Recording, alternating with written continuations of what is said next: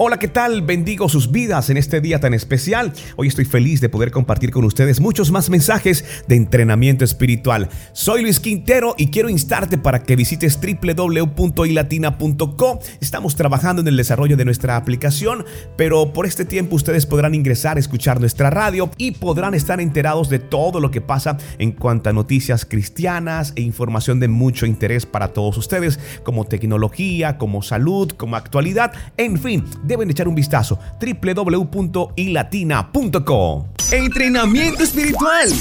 Mensajes diarios que nos ayudan a entender cómo opera Dios en nuestras vidas. Escucha y comparte la palabra del Señor. El mensaje que quiero compartirles en este día tiene por título La fuerza del gozo y nuestro soporte bíblico es Nehemías 8:10. No os entristezcáis, porque el gozo de Jehová es nuestra fuerza. El gozo no es una sensación de felicidad que se tiene solo cuando las cosas están marchando bien.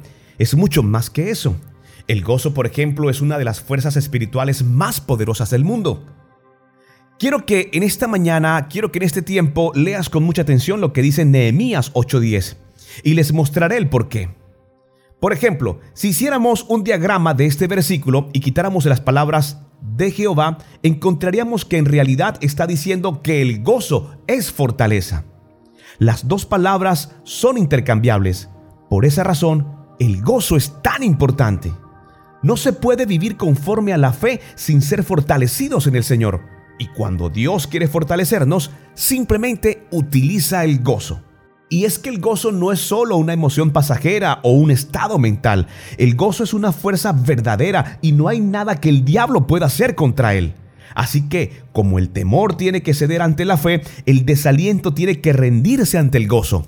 Es tiempo, justamente en esta cuarentena, todo lo que está pasando en el mundo es importante para que nosotros mostremos nuestro verdadero gozo en el Señor no simplemente porque nuestros ojos vean cosas que no son correctas, escuchemos cosas que no son adecuadas. Es tiempo de que en medio de todo esto podamos diferenciar lo que es felicidad y lo que es gozo. Son dos cosas totalmente diferentes.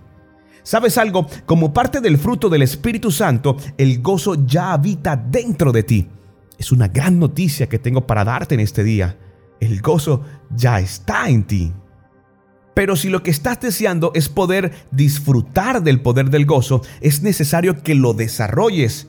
Lo más importante, que lo confieses con tus labios en oración. Y aún algo mucho mayor, que lo practiques.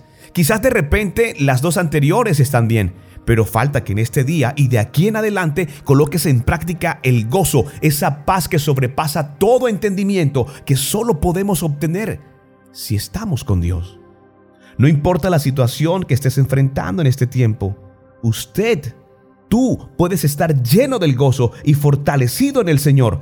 Esa es la gran diferencia de un verdadero cristiano, de un verdadero creyente, su actitud, su gozo frente a la situación actual. Tú puedes recurrir al poder del Espíritu Santo que se encuentra dentro de ti y te va a instar para que salgas adelante. Así que la buena nueva para ustedes que hacen parte de entrenamiento espiritual es que se regocijen, pero que se regocijen en el Señor. Padre, dame la madurez para hallar en cualquier situación adversa la fortaleza para sobrellevarla sabiendo que cuento con tu cuidado paternal ante una bendición, concédeme sabiduría y humildad para reconocer que es resultado de tu gracia y bríndame un espíritu compasivo para compartirla con aquellos a mi alrededor. Que sean tus manos, Padre Celestial, los que guíen mis pasos de aquí en adelante. Es un buen tiempo. Quiero que lo escuches y lo tengas presente en este día. Es un buen tiempo para que desarrolles, para que confieses, pero ante todo para que practiques el verdadero gozo que solo se obtiene en Cristo Jesús. No soy el mensaje, simplemente soy el cartero. Deseo que Dios te bendiga grandemente. Soy Luis Quintero. Dios no miente. No soy el mensaje, soy el cartero. Luis Quintero, entrenamiento espiritual.